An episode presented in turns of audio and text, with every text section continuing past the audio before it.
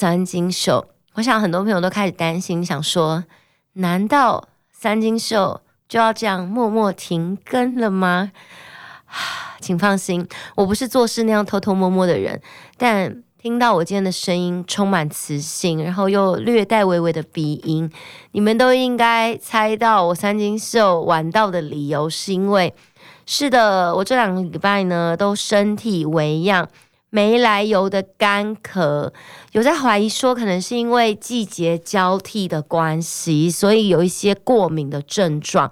或是我上礼拜去整骨的时候，然后整骨的师傅呢，他帮我刮痧，他觉得说也有可能是热感冒，但有千千万万个理由，唯一可以确认的是，我并不是得到 Omicron 阳性。呃，在这边跟大家分享一下，就是我本身也没有保险，没有保那个什么防疫险，所以呢，如果我假设真的确诊的话，也拿不到钱。但可以确定的是，我没有确诊。只是呢，这个干咳的症状真的蛮严重的。干咳到什么程度呢？就是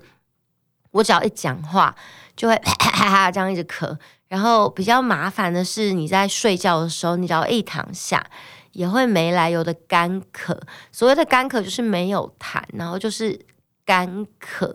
而且那个干咳是真的蛮严重的，在咳，所以导致我这两周身体都相对的虚弱。然后也因为干咳这件事情呢，我也尽可能在家自主隔离，不要出门。因为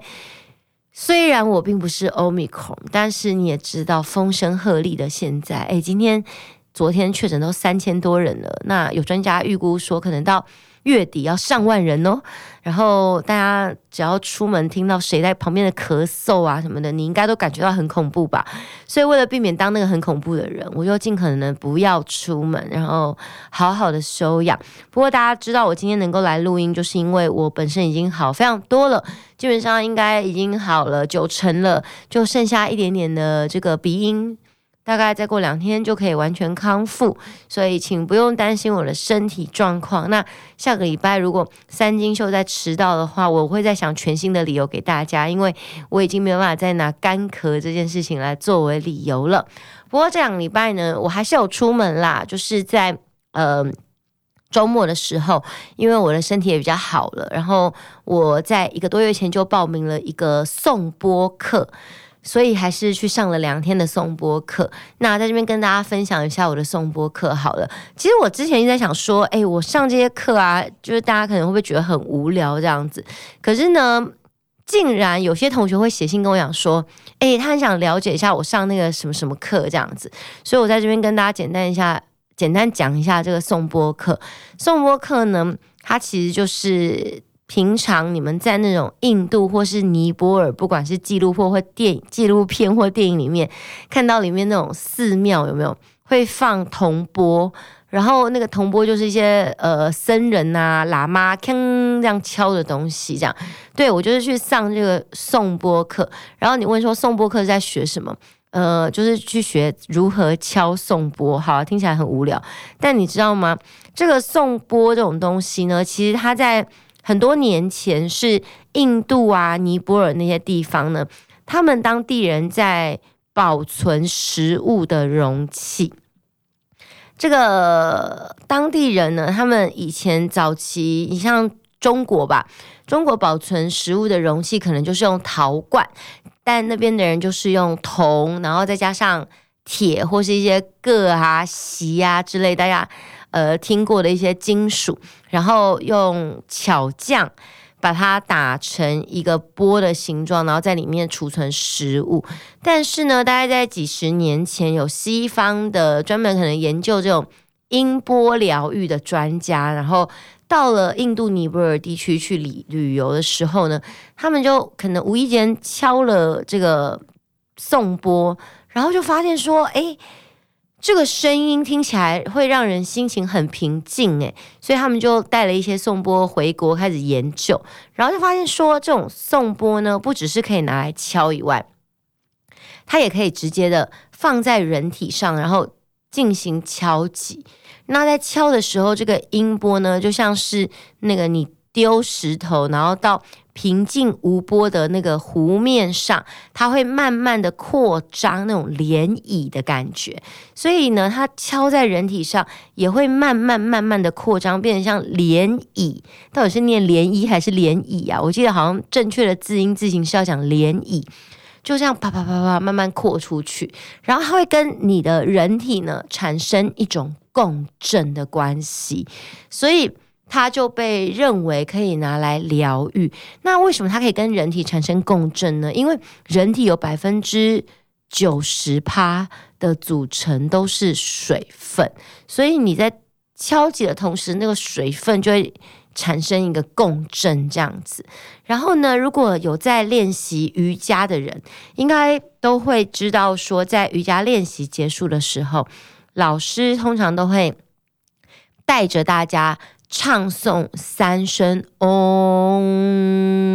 这个这个声音，因为呃，有人讲说这个声音是。与宇宙连接的声音听起来很玄啦，反正就是这个“嗡”这个声音呢，产生的整个音场是与人体共振最好的声音。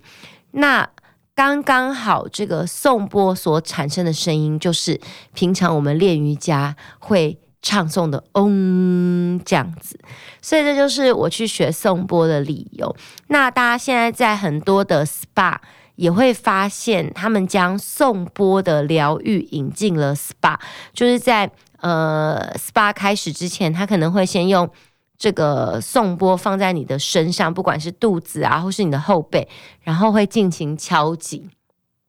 那有人研究说，呃，这样子敲五分钟。能够带给身体肌肉放松的效果，胜过你按摩三十分钟。有人是这样讲相关的研究，但我并没有办法确认说这研究是不是完全的正确，就提供一个想法给大家。那我去学这个呢，是因为我觉得就是敲击颂钵，然后听那个声音，然后同时把它放在身上敲击，感觉真的非常的疗愈。所以我就去上了这个颂钵课。那你会说，诶，你这个颂钵有需要上到两天吗？主要就是学习说你要怎么样敲颂钵才不会使用到身体的蛮力，因为如果你一直使用身体的蛮力去敲击的话，你就会很容易肌肉酸痛，或是你会很容易会有一些呃身体上的副作用。于是呢，我花了两天时间，就是学习如何的抬手。然后敲它，然后同时学习如何在人体上面，在边敲的时候，然后边移颂钵到不同的身体部位去进行敲击。这是我周末的时候出去学习的才艺班内容。那我这两礼拜也有去上占星课，呃，跟大家分享一下，就是我之前。因为学了塔罗牌，然后我非常的喜欢丹尼尔老师的教学，因为我个人是非常非常不喜欢很多在塔罗牌算身心灵领域吧，这种身心灵领域的老师呢，很喜欢跟你讲一堆什么爱与和平之类的屁话，那。他没办法解释的时候，都会跟你讲说什么导引宇宙的光，我们来疗愈你之类的，或是没办法解释的时候，就会讲一些什么通灵之类。那并不是每个人都可以通灵，而且我相信这个世界上应该只有非常少数真的天赋异禀的人，他们能够通灵，大部分人都不可以。可是市面上太多的骗子都用通灵这件事情来呃敛财。那我喜欢丹尼尔老师，是因为他用很多科学的方式。然后，或是逻辑论证的方式去讲塔罗牌，或是有很多塔罗牌的故事，他也都是用一些西方的故事，然后去分享整个塔罗牌的历史。我觉得它对我来说是一门学问，而不是所谓的通灵。然后，因为这样子呢，我本来是完全不想学占星的。但因为丹尼老师的说法非常的说服我，所以我又报名了他的占星班。然后我这礼拜也有去上占星班。那占星班我在上一集的三星秀有跟大家分享，就是嗯，据丹尼尔老师的分析啦，他是讲说为什么我们在西方或是东方在占星或论命的时候，都用你的生辰八字来论呢？因为当我们来到这个世界上，我们呼吸第一口气的时候，就很像宇宙在你身上盖了一个印章。那那个印章就是你出生的年月日时。所以呢，用这个印章就能够至少来占卜你这一生可能会遇到的问题，因为在那个当下，整个天体运行，比如说这个时候水星在哪里啊，木星在哪里啊，太阳与什么木星的角度是几度啊，类似像这样子，就可以用这个方式，然后来看一下你这一生会遇到的命运。那其实东方的占星啊，或是八字，其实也是一样的概念。但我在学西方的占星，目前学的东西其实蛮有趣的，就是呃，先分享。每一个星座，它的星座故事，我觉得其实星座大家都略懂略懂。如果你要讲某一个星座的话，大家其实都多多少少能够聊说啊，你呃个性比较冲动啊，你可能是母羊啊，你比较爱面子啊，你是狮子啊，哦，你很讲究要公平啊，所以你是天秤座啊，像这样子，基本上呃大家对星座就当这样的略懂略懂。可是呢，真的呃上课之后。我我第一次去听这个星座的故事，我觉得很有趣，因为以前也没有想过说要研究星座的故事。比如说，你有听过水瓶座的故事吗？水瓶座的故事呢，他就在讲说，呃，水瓶座本来呢，他是一个王子，然后呢，这个王子本来就是要继承王位的嘛，可是这个王子长得非常非常的俊美，所以呢，有一天。宙斯他变成一只老鹰，在天空飞呀飞的时候，就看到这个长得非常俊美的王子。然后呢，他就想说：“哎呀，这王子怎么长这么好看？”所以就把这个王子抓走了，抓到那个你知道众神很常办轰趴的那个奥林匹克，就是真的是 Olympic 那个 Olympic 的那个山上。然后呢，在众神。半趴的时候，他就让这个很俊美的王子负责帮大家倒酒，当酒保。那其实之前他们众神半趴的时候，也有一个酒醋，那个酒醋它是 Hebe 女神，对，就是 S.H.E 里面那种 Hebe，Hebe 女神是专门在帮这些众神倒酒当酒醋的。可是呢，这个 Hebe 女神呢，就呃比较不受控，然后所以宙斯就想说，他真的很想要换一个负责来倒酒的，所以就一直劝这个 Hebe 女神说：“你赶快去结婚吧。那既然你都已经要结婚了，我就换一个负责来倒酒的酒保。”所以就找了这个王子来。但这个王子呢，他一开始也是不太情愿的，所以他就跟着宙斯讲说：“呃，可是我是一个王子诶，所以我爸会担心我，想说我怎么不见了。”然后呢，宙斯为了把这个王子给留下呢，就跟他讲说：“你不要担心，这样吧，那我就把你呢升到天空里面，然后变成一个星座，就是打一个霓虹灯在那边，然后跟你爸讲说，OK，你现在就已经决定在我们 Olympic 这个山上这边负责倒酒了，让你爸安心。所以这个宙斯就把王子跟他倒酒的那个宝瓶嘛，就那个水瓶。”一起升到天上，变成一个星座这样子，这个是千真万确，不是我瞎掰的。关于宙斯与美少年的故事，这样，这就是水瓶座的故事。那其实有很多星座，我现在如果没有讲到，因为还有十一个星座我没有讲到，大家有兴趣都可以去查一下关于你们星座的故事。啊，我觉得还有一个星座的故事，我觉得也挺有趣的，是摩羯座。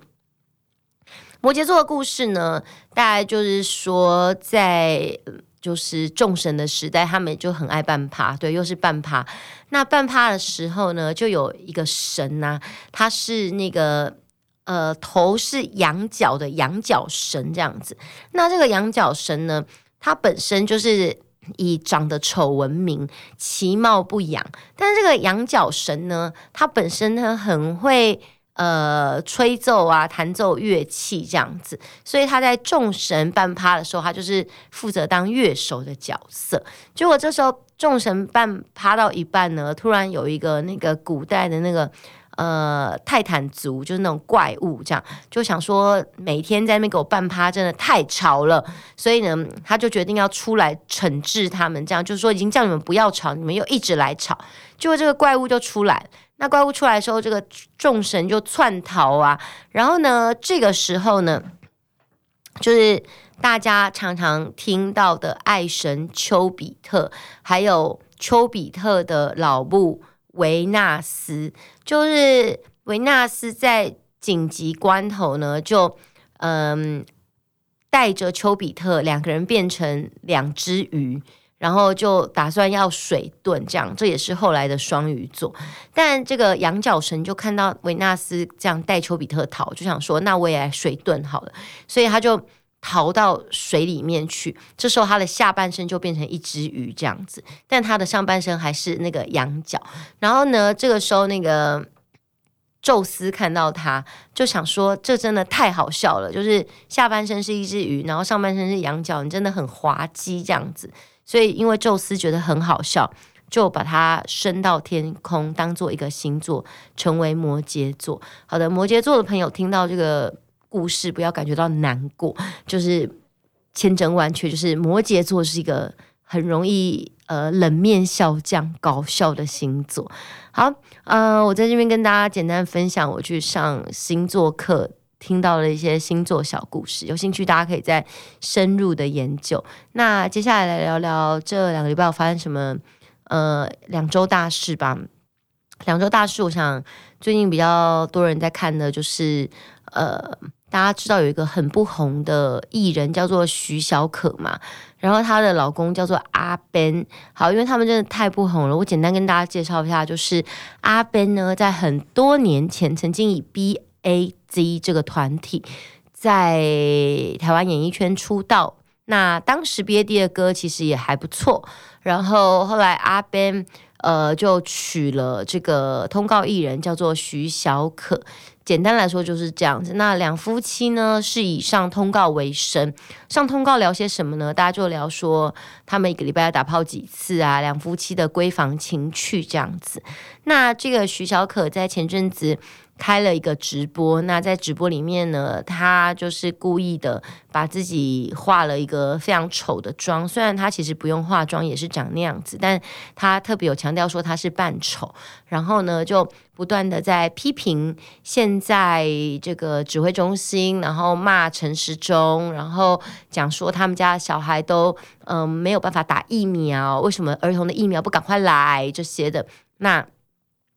大骂完就说他根本不不害怕，他就是要骂，他现在就要骂，他就是山东人，他要骂怎么样？然后呢，那果然就被延上了嘛，就有很多的网友就去去骂他，说他这样子没有理由的乱骂什么的。那基本上我个人呢，在那边强调说，我觉得呃，任何人在一个自由地区哦，你要。讲什么你都是有言论自由的，没错。所以如果有网友骂你的话，基本上你表达你的言论自由，同时你也必须要承担其他人表达他们的言论自由。不过这个阿斌跟徐小可呢，他们两夫妻呢就跑出来讲说，他们两个被霸凌了，然后因为他们被霸凌啊，所以他们不得不出来道歉这样子，因为他们只是讲了实话，所以别人来霸凌他这样。所以我觉得他们两个比较值得骂的事情，就是说今天你可以骂别人，可是你被骂的时候，你就开始说别人在霸凌你，这样是不是很不对等？是不是跟你所认知的呃这个言论自由是有极大的自相矛盾跟落差的呢？然后再就是这两夫妻呢，他们在哭哭讲说自己被霸凌之后呢，接下来他们又。抬出了他们的信仰主出来讲说，呃，什么主啊会什么原谅啊，主啊会饶恕啊，这些让人感觉到非常匪夷所思的话，因为感觉好像你们这两夫妻每一次只要出什么事情的时候，你们就要把整件事情赖给主，然后不断的讲说什么，呃，主啊，我们因为。借由基督的得胜，使原本是羞辱的刑罚，如今变成荣耀的记号。我是不知道到底什么羞辱，什么荣耀了，感觉就是主在为你们承担很多你们所犯的罪过，这样什么事情都推给主。那推给主之后呢，他们更可恶的是，他们又跑出来讲说什么，大家对他们的霸凌啊，就非常的严重，然后还牵扯到他们的小孩，然后就开始讲说，网友只要之后对他们讲什么，他们都要截图，然后对网友提告这样子，而且是呃非常不留情面，然后很。凶狠的在恐吓网友这样子，啊，我觉得阿斌跟徐小可这一对夫妻呢，我只能讲说，就是你们多年来不红，然后只能够在演艺圈苟延残喘的讲一堆夫妻打炮几次啊，怎么打炮啊，下体怎么样啊，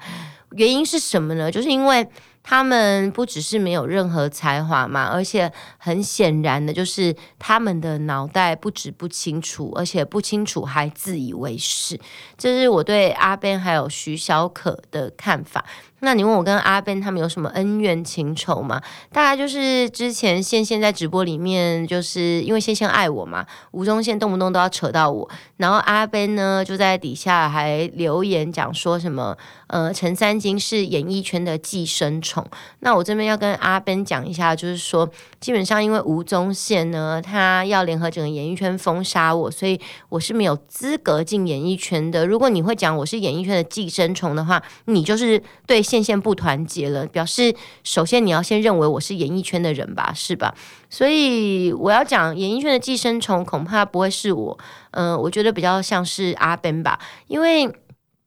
你知道吗？就。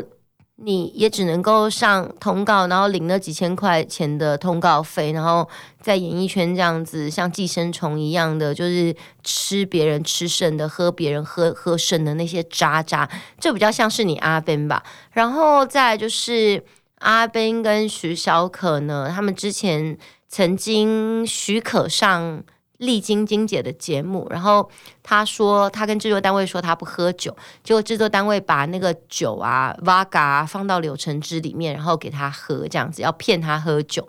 但问题是，Vaga 放到柳橙汁一定会有酒味，尤其是对于完全不喝酒的人来说，那个酒味会更加的明显。所以你说你完全不知情的情况，然后喝掉掺有 Vaga 的。那个柳橙汁，这个听起来就像是个谎言吧？又不是什么 FM two 加进去是无色无味的。所以阿 Ben 跟徐小可一直以来都有呃众多让人感觉匪夷所思的事情。然后这个阿 Ben 他的本名叫做白吉胜，那白吉胜之前就有讲说，他如果之后再上丽晶的节目的话，他就要把他的名字倒着念。结果没有想到就是。许可之前跟金姐闹完这一出之后，过一阵子又说什么要跟他和解，又去上他的节目了。那所以就是我们可以知道的事情是，从此之后白吉胜的名字就要倒着念了。所以以后呢，他不叫白吉胜，他叫胜吉白，胜吉白，这样大家了解了嘛？好了，因为真的很不红，所以我们也不用花太多篇幅聊他们。嗯。接下来呢，想要跟大家聊聊，就是关于近期这个 Omicron 的疫情。是的，我喝口水啊。嗯，大家知道，台湾本来每天大概确诊的人数就是一百或是一百人以下，几十个人这样子。但在这个礼拜呢，开始是一个。呈现大爆发的状态，从几百人，然后马上的上千人，那到现在已经是三千多人了。有专家指出说，有可能在四月底的时候，我们可能有每天会上万人。那其实也并不需要感觉到非常的恐惧，因为在世界各国其实都与病毒共存的现在呢，呃，这个 Omicron 在不断的进化、分裂、改版之后，它其实它的感染力。虽然越来越强，扩散越来越强，但是它所造成重症的能力其实是越来越弱的。所以呢，呃，它真的是一个流感化的状态，大家就不需要感觉到太过的紧张。但很显然的，就是我们的指挥中心该做的事情还是要做。所以呢，你会发现说，呃，现在你只要确诊的话，那你身边的人，你曾经去过的地方，呃，接触过的人，他们都会被框列。那这些被框列的人，他们是必须要自主隔离十天的。其实我觉得。最大的问题是来自于这边，就是指挥中心现在要求说这些人要被框列，可是呢，他们并没有好好的做出这些相关的配套。比如说，我今天就看到一个新闻，就有一个人他被呃要求说他被匡列，然后呢，就他当时被通知的时候，他人在垦丁，那通知他的地方是他户籍的所在地在桃园，那桃园这边就要求说他必须要。五个小时内赶回桃园，不然就要罚款。那他要怎么样五个小时内赶回桃园呢？可能就是对方就说：“那你要坐防疫计程车。”那防疫计程车呢？大家知道，从垦丁到桃园就要一万二，所以对他来说，他就出来讲说，对他来说造成众多的不便。那你会讲说，在现在这个疫情期间呢，呃，很多事情你都是必须要牺牲的。可是我觉得，就是我们的指挥中心呢，应该也很清楚说，这个疫情已经延烧了两年多了，那后续有可能会面临到几百人、几千人，甚至上万人，这也是我们迟早要面对的问题。但他们并没有先。明确的规划好说，OK，如果我们几百人、几千人了之后，我们该怎么办？就变成说，现在我们的疫情爆开了之后，他们开始会呈现一个，呃，我今天下令，然后你两天之后你就要执行，我也没有要给你任何配套。像最近最明显的一件事情，就是他们要求说，除了八大必须要打第三剂，你才能够进去以外。健身房也被列入说，我如果是健身房的会员，我要进健身房运动，我必须要打过三剂，而且这个东西是他一个礼拜前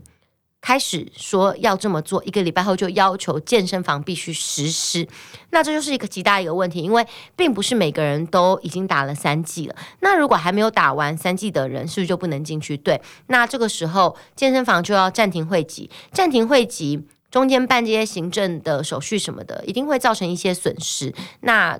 指挥中心或中央这边有要来负责吗？没有，就是要健健身房自行承担。那有没有人是没有办法打疫苗的？也有，有些人可能因为他某些特殊的疾病的问题，他是没有办法打疫苗的。所以，如果你强制规定说你一定要每一个人都打完三剂，你才能怎么样怎么样怎么样之后，很有可能会。在没有配套的措施的前提之下，会造成很多人在之后很多地方他都不能去，他形同被关在家里一样，你知道吗？所以，呃，我觉得指挥中心必须要比较明确的去进行他。下令之后的配套跟规划，而不是说今天我觉得是这样，我已经下令下去了，你们就通通得照做。我觉得很多健身房会出来呃 complain 的理由呢，其实是因为确实是你今天健身房你必须要打三剂你才能进去，那为什么看演唱会可以不用打过疫苗也可以去？就是它变成是它的标准是不一的。那我觉得其实。中央为什么会出现这样标准不一的状况？就是因为他所有东西都是我想到我就这样执行，想到就这样执行，并没有在事前先做好准备跟规划，也就是直接说他们的说法就是没有先超前部署了，所以这就是大家必须要去承担的一个问题。那呃，你会讲说哈，我觉得呃，指挥中心已经做得很好啦，什么什么的，我们不否认指挥中心做了很多的事情，但是我们也。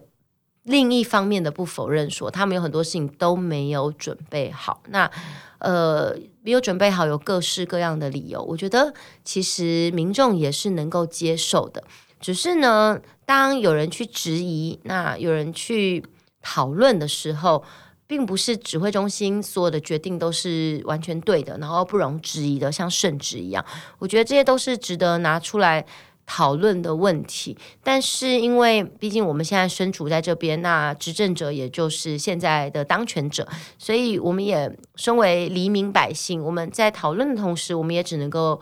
接受他们所做出的这样的决定。那接下来呢，就是希望说，很可能是马上就要破万了嘛，那就希望说，在之后可能破万，每天几万人之后，我们可以学习着与病毒共处。然后，呃，一些该开放的事情也就慢慢的开放，因为如果不开放的话呢，其实这个经济重挫的问题是相当严重的。那世界各国也都慢慢走向开放原因，是因为没有任何国家有办法再继续承受这样经济的重创。那我们可以看到，台湾经济的重创是大家在进来的通膨啊，或是。呃，我觉得其实如果有在工作人，应该都有很清楚的感觉到经济真的非常的不景气。所以如果不赶快开放，然后继续锁国下去的话，其实我们会非常非常惨的。那也希望就是政府可以赶快的开放，然后大家好好的与病毒共存。那赶快大家都能够嗯自由自在的吧，到世界各国去旅行，那恢复到本来的生活。我觉得这是呃整个疫情到最后大家势必。要走向最后的道路，这样子，所以希望大家都能够好好的，呃，关注自己的身体健康。然后，嗯、如果真的不小心确诊了或什么的，其实也不需要太大惊小怪，我觉得这是必然的。那我觉得在后疫情时代，应该。慢慢的，可能就是地球上的人，可能有一半都有得 Omicron，或是慢慢的几乎每个人都得了，因为 Omicron 会不断的变种嘛，你知道武汉肺炎不断变种，可能慢慢的就是就像流感一样，大家都得过感冒一样这样子。OK，啊、非常的谢谢大家收听今天的三金秀，三金秀，我们下周再见，拜拜。